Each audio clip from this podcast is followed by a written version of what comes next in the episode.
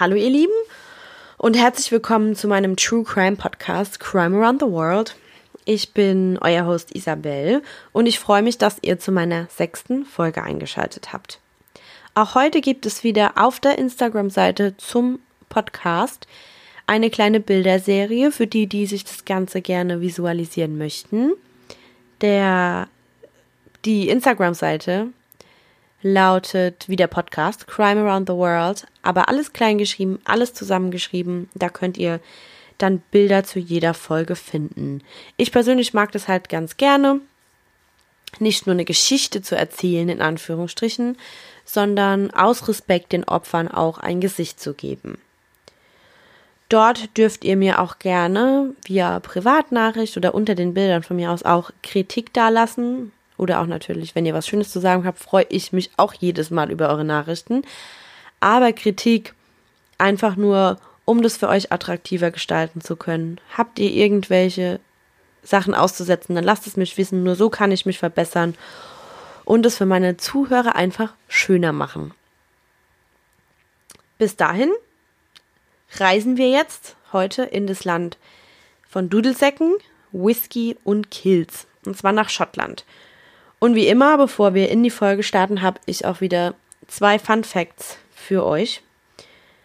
Und zwar werdet ihr wahrscheinlich tagtäglich Gegenstände von Schotten benutzen, also benutzen, die von Schotten erfunden wurden, genau, so rum, ohne dass ihr euch dessen vielleicht bewusst seid. Und zwar wurde beispielsweise der Fernseher und das Telefon von Schotten erfunden. Also das haben wir dem schottischen Erfindungsgeist zu verdanken. Und das gleiche gilt auch für Autoreifen. Diese wurden nämlich von John Boyd Dunlop erfunden. Jetzt kommen wir noch zu dem Nationalgericht der Schotten. Und zwar handelt es sich hier um Haggis. Wer von euch noch nicht von Haggis gehört hat, hat vielleicht auch gar nichts verpasst. Das war vielleicht auch besser so.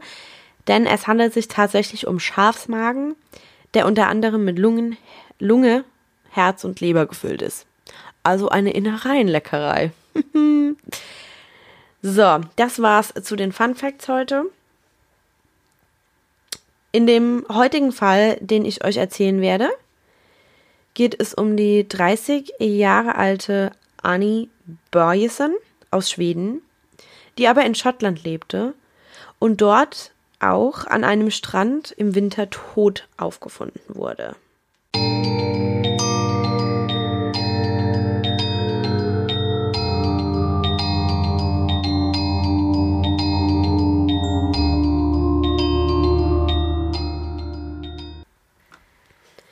Es ist der 4.12.2005. Circa 8 Uhr am Morgen. Ein Mann geht in Prestwick, Schottland, an der Küste mit seinem Hund spazieren. Es ist ein kalter Dezembertag und er friert, er schaut sich um, schaut in die Landschaft und auch hinunter an den Strand. Und für eine Sekunde denkt er, eine Frau würde dort zum Sonnenbaden liegen. Schnell wird ihm jedoch klar, dass das an diesem kalten Dezembertag keinen Sinn machte. Als er näher kommt, sieht er den Leichnam der 30-jährigen Annie im Sand liegen. Neben ihr eine Tasche und eine Jacke. Er ruft die Polizei und diese kommt auch sofort herbei. Bevor ich weiter erzähle, wer ist Annie? Annie ist in Schweden aufgewachsen und dort auch zur Schule gegangen und entschied sich dann im Herbst 2004 nach Schottland zu gehen, um dort ein Auslandsjahr quasi zu machen und Englisch zu studieren.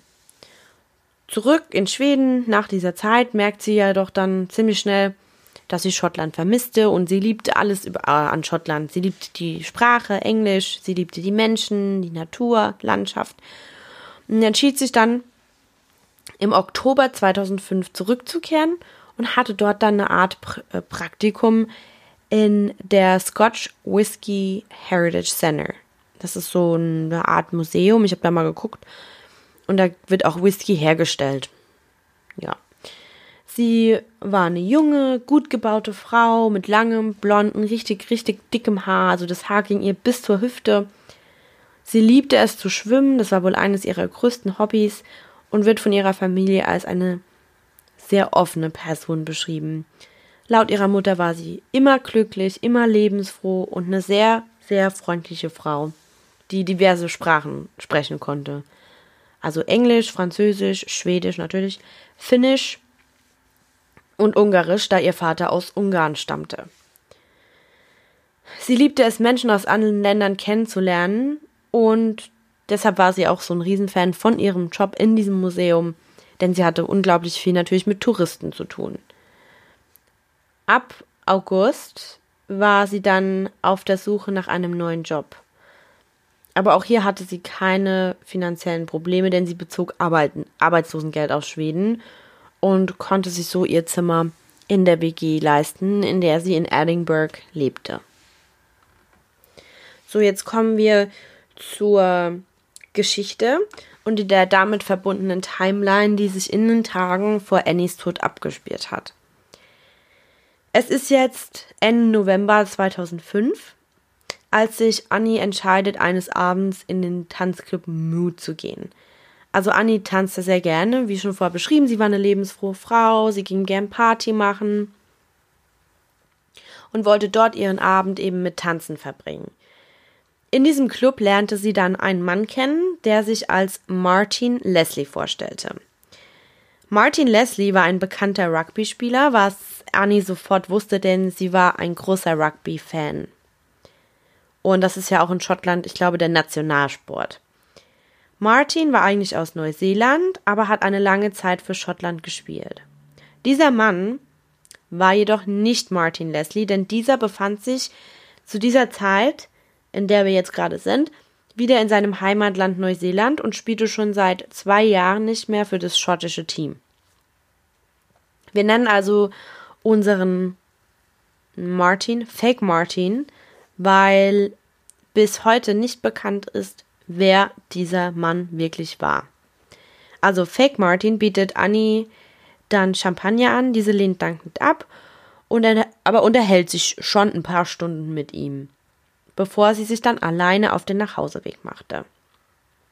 Am nächsten Tag, wir sind also immer noch Ende November, entscheidet sich Annie dann, ihrem Hobby nachzugehen und fährt ins Hallenbad, um wie üblich dann dort ihre Bahn zu schwimmen. Als wäre es aber nicht schon gruselig genug, dass Fake Martin sich als eine andere Person und dazu auch noch eine Person des öffentlichen Lebens ausgibt, tauchte dieser dann auch noch im Schwimmbad auf.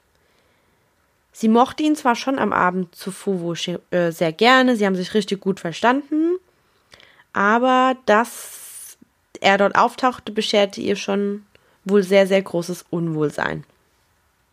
Die Frage, die mir jetzt persönlich hier durch den Kopf geht, wurde mir leider in meinen Recherchen nicht beantwortet. Also man weiß jetzt nicht, hat sie das ihm vielleicht am Tag zuvor erzählt, dass sie den nächsten Tag dort schwimmen geht weil wenn nicht, dann wäre es nicht nur ein komischer, gruseliger Besuch, sondern auch noch ein richtiger Stalker-Move. Also bis zum heutigen Tag hatte sich auch keine Polizei oder irgendwer, außer halt klar die Familie, bemüht, diesen Mann ausfindig zu machen. Man weiß bis heute nicht, wer dieser Mann ist.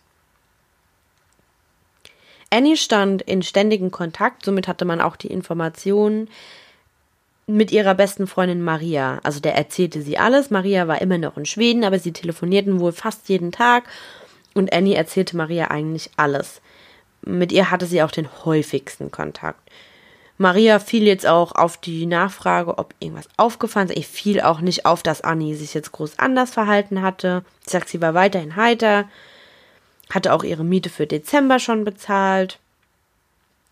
Annis Bruder jedoch war anderer Meinung. Er sagte, sie hatte sich schon ein bisschen komisch verhalten. Sie hatte ihm wohl unter anderem auch eine Frage gestellt wie, kann man mich anhand meines Computers tracken? Also kann man rausfinden, wo ich bin? Und das kam dem Bruder schon komisch vor, dass sie so eine Art Verfolgungswahn hatte.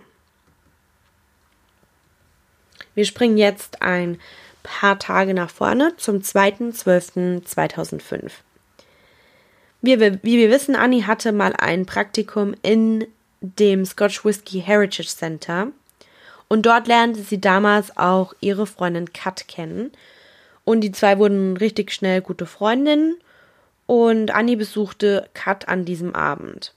Der Besuch war spontan und nicht vorher geplant, sie kam einfach vorbei. Kat berichtete dann später, dass Annie wie immer gut gelaunt war, bis sie einen Anruf von ihrer Mutter Guya erhielt. Das war so gegen 6.15 Uhr.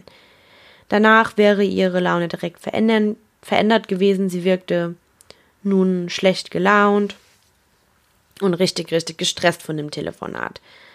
Dabei rief Guya ihre Tochter eigentlich nur an, um nach ihrem Wohlbefinden zu fragen, denn hier schaltete sich dann der Bruder ein.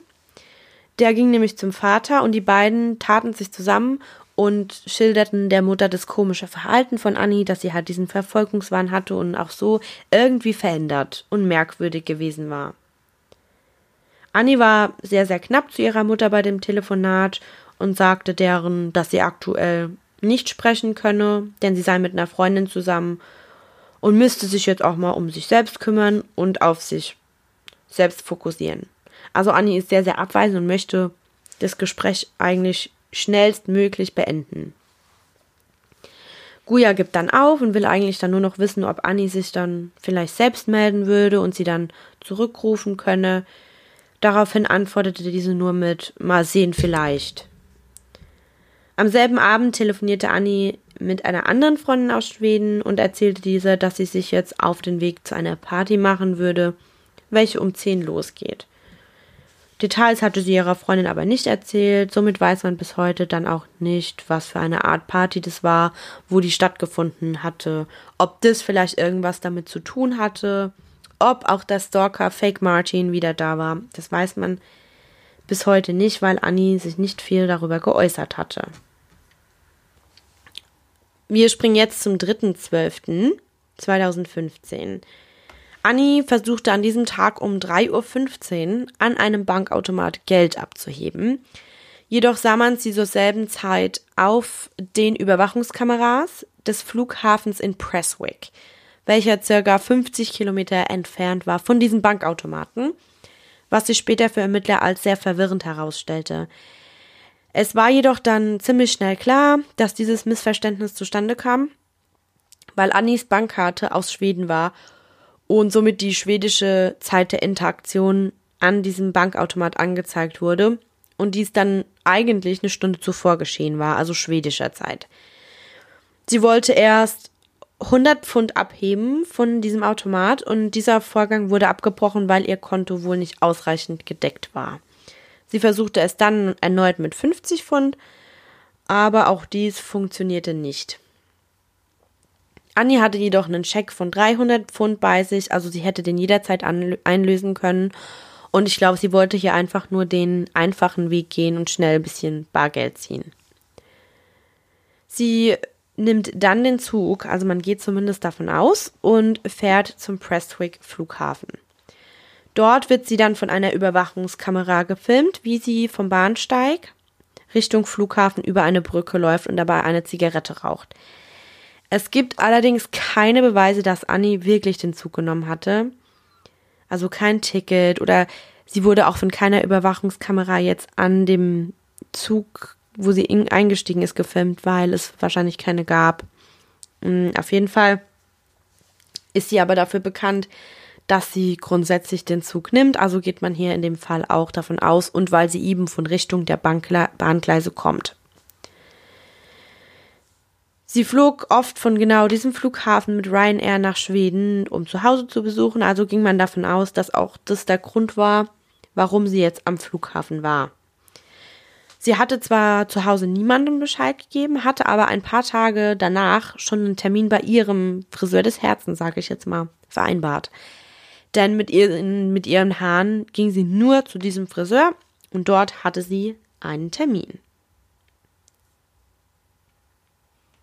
An diesem Tag ging auch tatsächlich ein Flug um 6.30 Uhr am Abend nach Schweden, aber Annie hatte kein Ticket gekauft.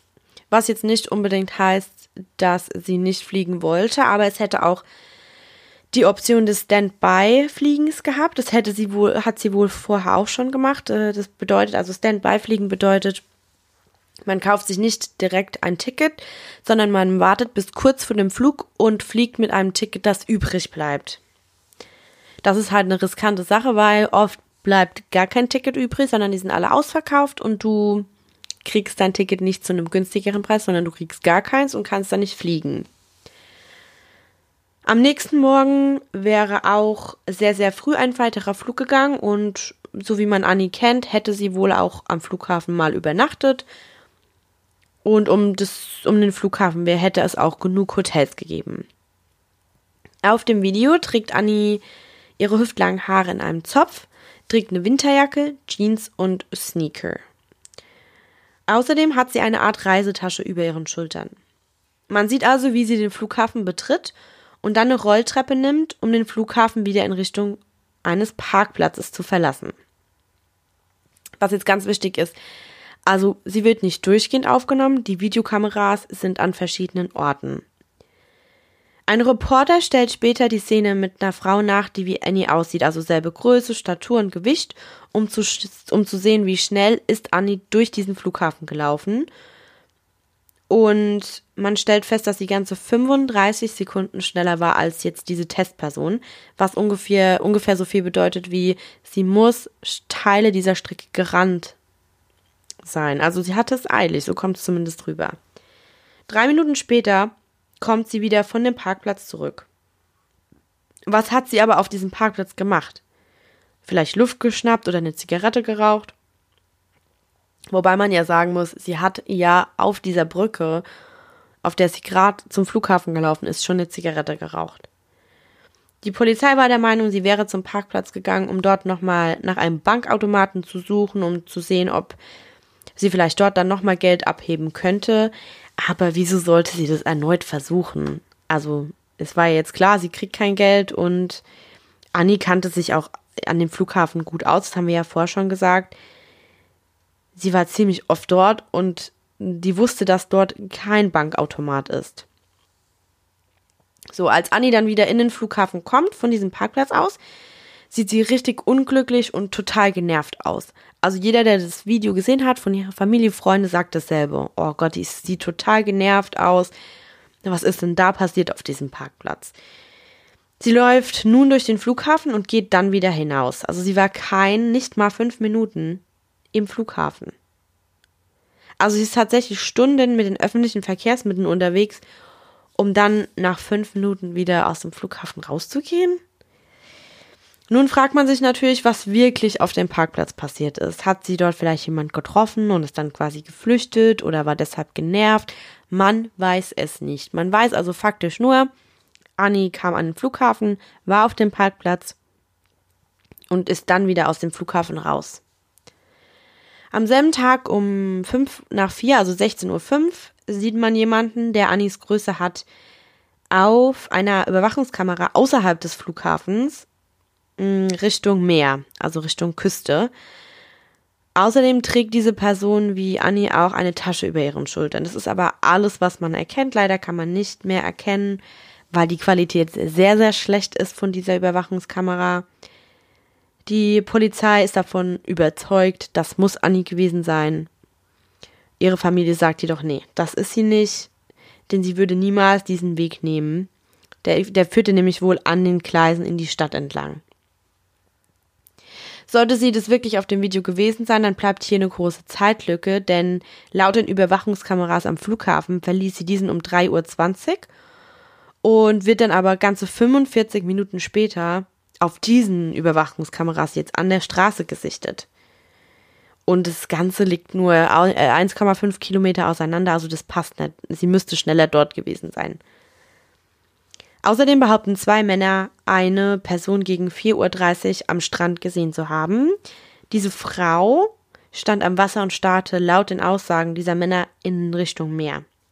Als die beiden 20 Minuten wieder, später wieder vorbeikamen, weil sie auf dem Rückweg waren von ihrem Spaziergang, stand diese Person noch immer unbewegt an der exakt gleichen Stelle. Es war wohl jedoch zu dieser Zeit ähm, Sonnenuntergangszeit und die Männer waren sich nicht mal sicher, ob diese Person überhaupt eine Frau war oder ob es doch ein Mann war. Sie konnten auch die Frage nicht beantworten, ob diese Person eine Tasche bei sich trug oder irgendjemand irgendwas anderes bei sich trug. Also die konnten das überhaupt nicht erkennen. Es ist jetzt der darauffolgende Tag, also der 4.12., 8.23 Uhr. Ein Dogwalker findet, wie schon oben beschrieben, Annis Körper. Sie ist augenscheinlich ertrunken und ihr Körper liegt im Sand, als sei er von den Wellen ans Ufer gespült worden. Ihre Jacke und ihre Tasche lagen neben ihr im Sand. Ihre Eltern meinten, sie haben auf dem Video vom Flughafen erkennen, erkennen können, dass Annie eine rot-weiße Fließjacke anhatte, die sie grundsätzlich meistens trug. Diese Fließjacke befand sich beim Fund der Leiche weder an Annies Körper noch daneben. Für uns Crime-Profis kommt ähm, auch nun schon die Frage auf, wie kann es sein, dass ihre Jacke neben ihr liegt und nicht mehr an ihrem Körper ist? Ich meine, falls sie sie zuvor ausgezogen hatte, wie konnte sie denn direkt neben ihr angespült worden sein? Und falls sie ihr von den Wellen oder der Strömung vom Körper gerissen wurde, sage ich jetzt mal, wie kann es sein, dass es alles neben ihr landet? Und es scheint ja nahezu unwahrscheinlich, auch von Experten bestätigt später. Und dasselbe gilt für die Tasche, die Annie bei sich trug, die auch direkt neben ihrer, ihrem Körper bei der Jacke gefunden wurde. Die Polizei kommt, nimmt Annies Leiche mit zur Autopsie. Annie ist klar an Ertrinken gestorben. Ihr Körper und ihre Haare waren matschig und voller Sand. Außerdem hatte sie Algen in den Haaren. Sie hatte Einkerbungen, ähm, solche Dellen an ihrer Stirn und ihrer Nase. Die Gerichtsmediziner ist der Meinung, dass diese davon kommen, dass Annie auf etwas Harten im Sand gelegen habe und das dann Abdrücke hinterließ. Annie wurde jedoch auf dem Rücken liegend vorgefunden. Woher stammen also diese Marken in ihrem Gesicht? Sie hatte keine blauen Flecken im Intimbereich oder Innenschenkel und auch sonst keinerlei Anzeichen, die auf einen Sexualdelikt hinweisen hätten können. Ansonsten hatte Annie laut dem Autopsiereport kleine blaue Flecken hier und da, was sich nachher noch als unwahr erweisen wird.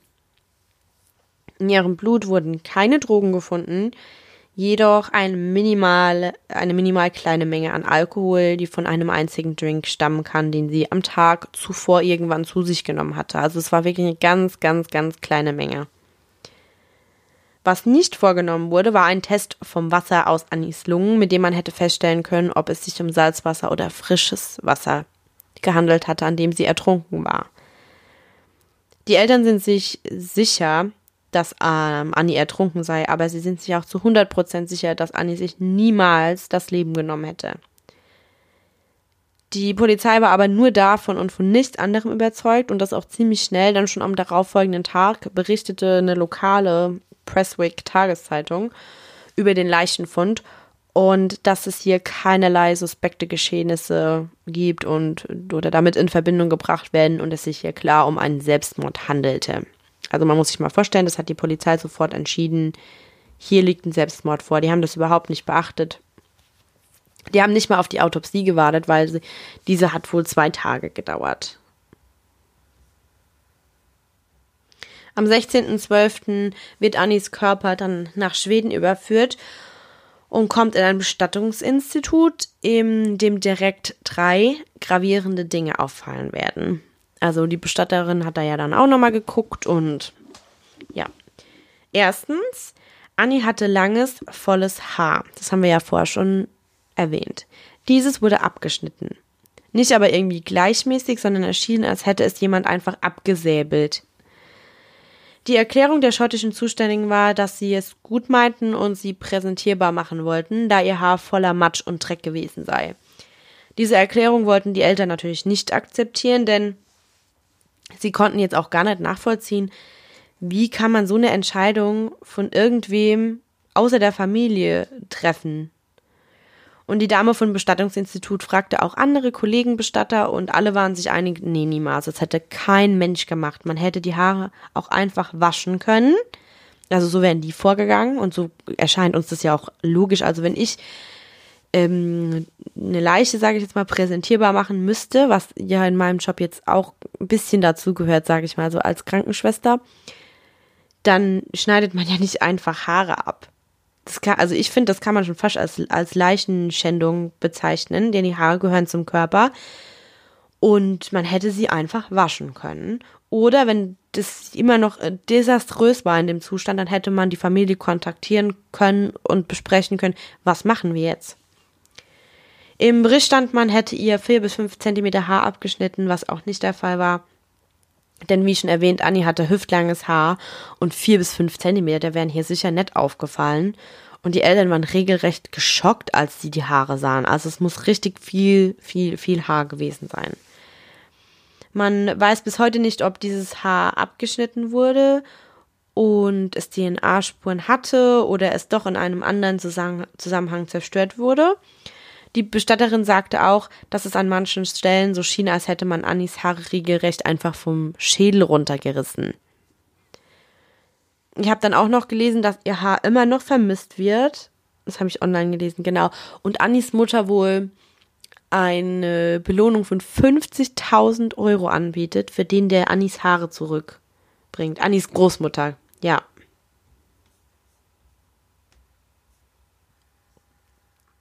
Der zweite Fund, der gemacht wurde, waren, ähm, war, dass Annie multiple blaue Flecken hatte, aber nicht nur vereinzelt, kleine, laut schottischer Autopsie, welche angeblich davon kamen, dass sie im Wasser auf dem Grund quasi hin und her geschleudert wurde von der Strömung, sondern auch große blaue Flecken, die der Größe einer Faust entsprachen. Oder ähm, ich glaube, an den Armen haben sie gesagt, Daumen, die in die Haut gedrückt wurden, also daumengroße blaue Flecken.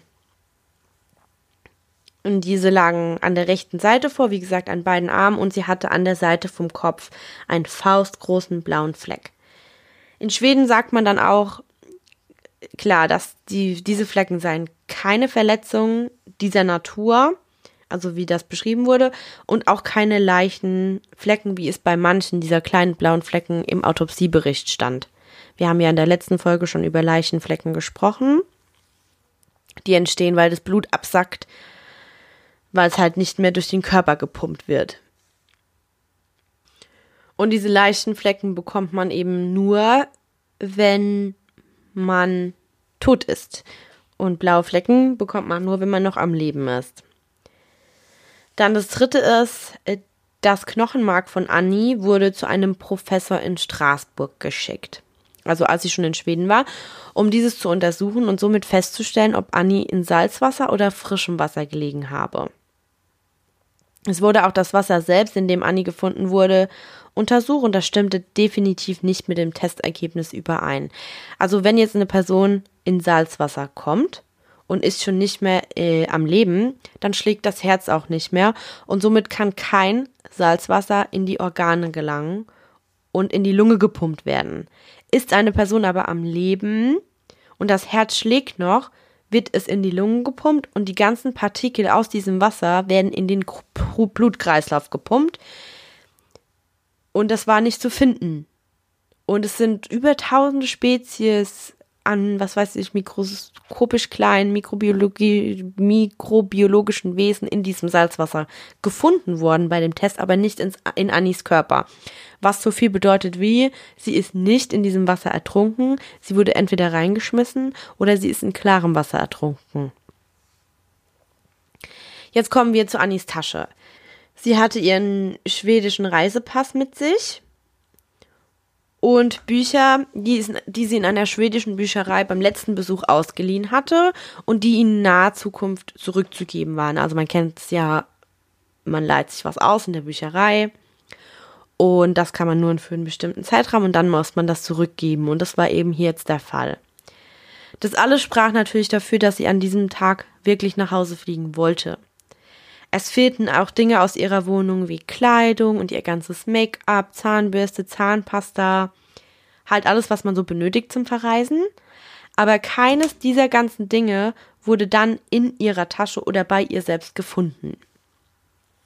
Außerdem trug Annie immer ein Ringbuch mit sich, in dem sie alle wichtigen Adressen und Telefonnummern aufgeschrieben hatte und das sie auch so als Reisetagebuch verwendet. Also sie schrieb da jeden Tag was in dieses Buch rein.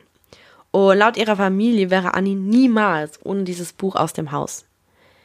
Auch dieses Ringbuch war spurlos verschwunden und bis heute ist es nicht mehr aufgefunden worden.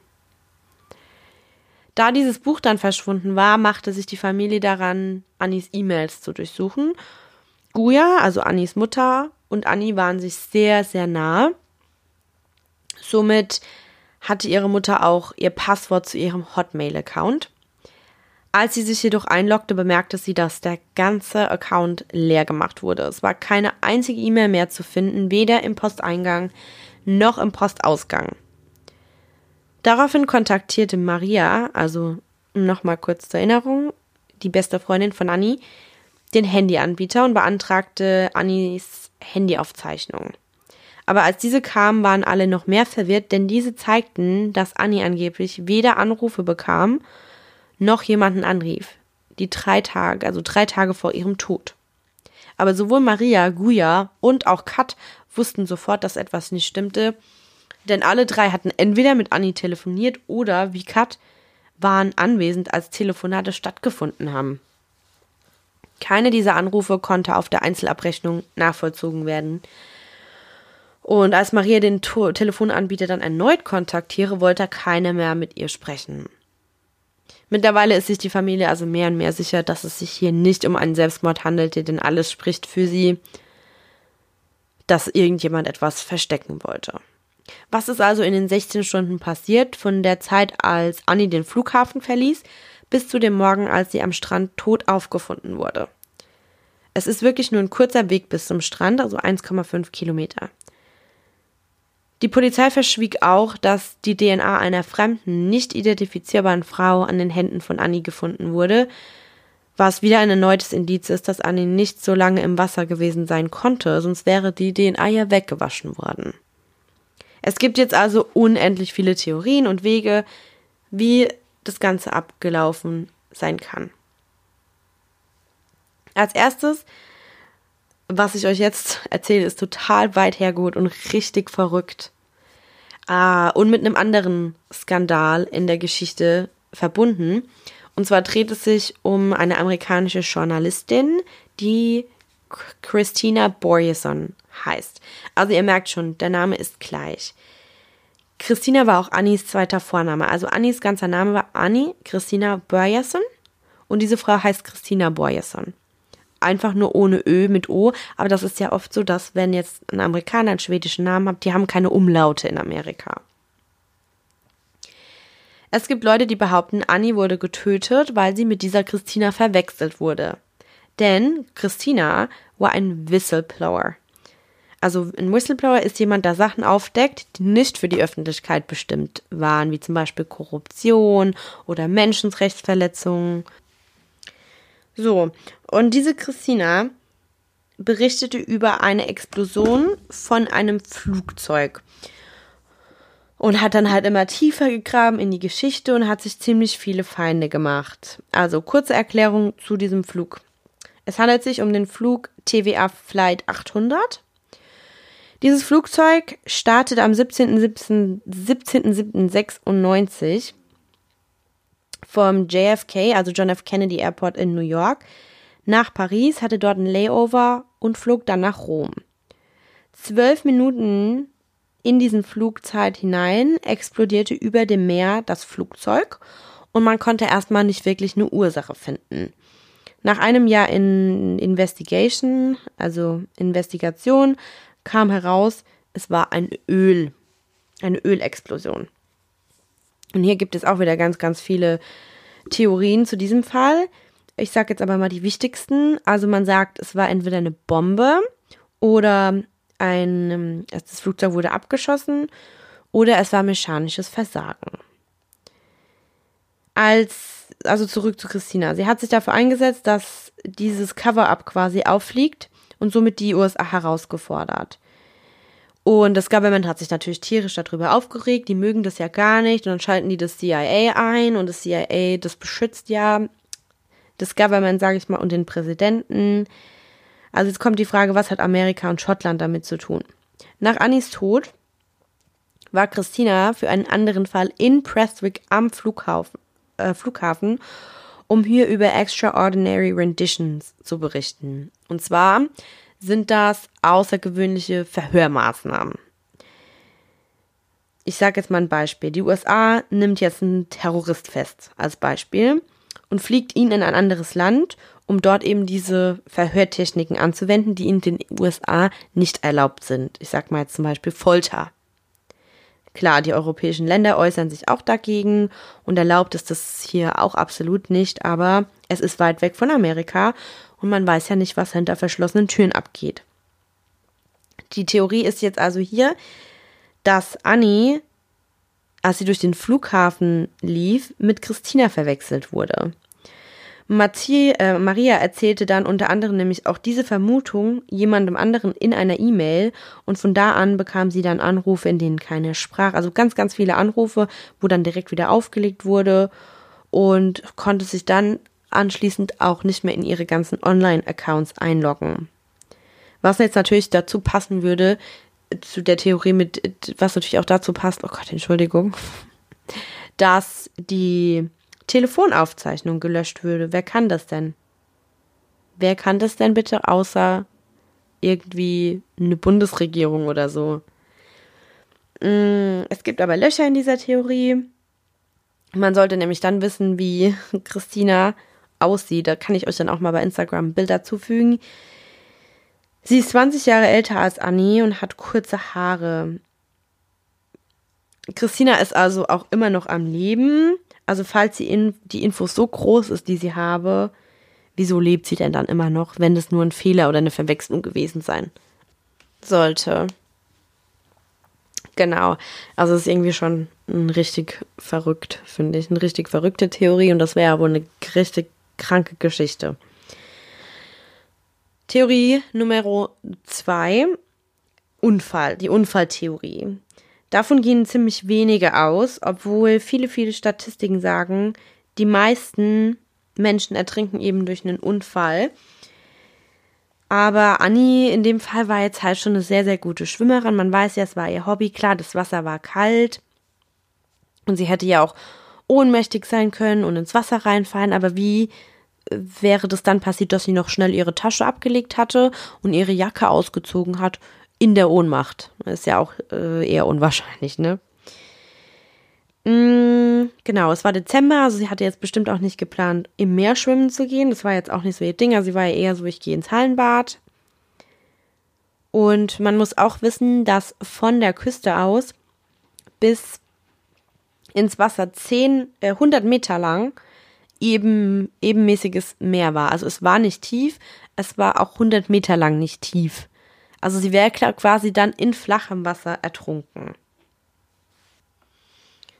Es ist auch sehr, sehr komisch, ich habe das dann noch nachgelesen, dass das Anspülen des Körpers an der Stelle, wo Annie gefunden habe, auch sehr unwahrscheinlich ist, denn dadurch, dass das Wasser so niedrig ist, schafft es das ganz, ganz selten überhaupt da hoch zu waschen. Also man kennt es ja, der Wellengang ist dann nicht so hoch und dann kommt das Wasser am Strand nicht so weit und das war halt hier jetzt dann auch der Fall, mm, dass an der Stelle, an der Annis Körper gefunden wurde, das Wasser meistens gar nicht hinreichte.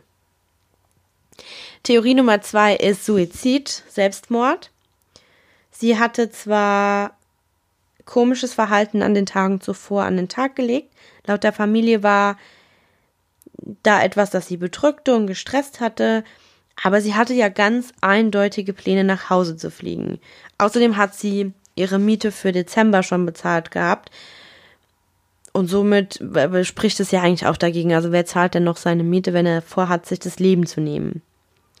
Es gibt aber natürlich auch Selbstmorde aus einem Impuls heraus. Die Statistik von den Überlebenden, die befragt wurden, sagen zum Beispiel 25 Prozent hatten diese Entscheidung erst fünf Minuten zuvor getroffen und 70 Prozent eine Stunde zuvor.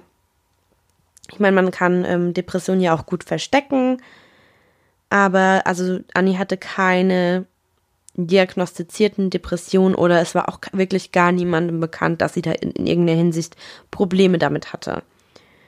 Manche denken auch, sie war paranoid. Erstens fragte sie ja den Bruder danach, ob man sie hätte finden können. Und dann auch, wie sie sich durch den Flughafen bewegte. Sie bewegte sich schnell und es machte keinen Sinn, dass sie so hektisch durch die Gegend rannte und dann auf den Parkplatz und dann wieder rein und raus. Also man, man geht, also viele gehen davon aus, dass Annie ähm, paranoide Züge hatte. Und jetzt kommen wir noch zur letzten Theorie. Die Theorie die Familie und Freunde bis heute noch dafür kämpfen, dass es aufgedeckt wird. Die Theorie, die natürlich auch am meisten online im Internet diskutiert wird. Und ich muss ehrlich sagen, die Theorie, an die ich persönlich auch am meisten glaube, und zwar, dass Annie ermordet wurde. Hat sie vielleicht jemanden auf dem Parkplatz getroffen? Am Flughafen. Sie ist schließlich dahin gerannt. War sie vielleicht spät dran? Warum ist sie wieder in den Flughafen und dort dann an den Haupteingang gehetzt dort raus? Wurde sie vielleicht von jemandem abgeholt? Dann stellt sich natürlich die Frage, warum hat die Polizei, wem gehört die DNA, die Annie an den Händen hatte? Warum konnte man die DNA noch finden? Wurde Annie vielleicht wirklich in klarem Wasser ertränkt und wurde einfach nur am Strand abgelegt? Sprechen ja viele Sachen dafür, auch dass ihre Jacke und ihre Tasche neben ihr gefunden wurde und auch, dass sie an dieser Stelle abgelegt wurde, an der die Strömung oder die, nee, wie sagt man das, das Meerwasser, wenn das so anspült, gar nicht hochkommt. Wo sind alle ihre Wertgegenstände? Nicht Wertgegenstände, sondern ihre, ihr Ringbuch, wo sind ihre Kleidung, ihr Make-up? Das sind halt alles Fragen, die offen sind. Es ist ein Fall, der geschlossen wurde. Die Eltern haben auch bis heute, glaube ich, so wie ich das gelesen habe, den toxikologischen Bericht nicht erhalten. Warum verhält sich die schwedische Polizei so geheimnisvoll? Also ich persönlich glaube, das letzte Wort ist hier noch nicht gesprochen. Vielleicht kommt noch eines Tages irgendwann was raus. Ich werde es euch auf jeden Fall wissen lassen, falls es ein Update gibt. Ansonsten interessiert mich natürlich wie immer eure Meinung. Was denkt ihr? Könnt gerne unter dem Instagram-Post kommentieren oder mir eine Privatnachricht bei Instagram schreiben. Ansonsten würde ich mich wie immer über fünf Sterne bei Apple Podcast freuen. Bei Spotify kann man ja noch nicht bewerten. Und ja, wir hören uns nächste Woche.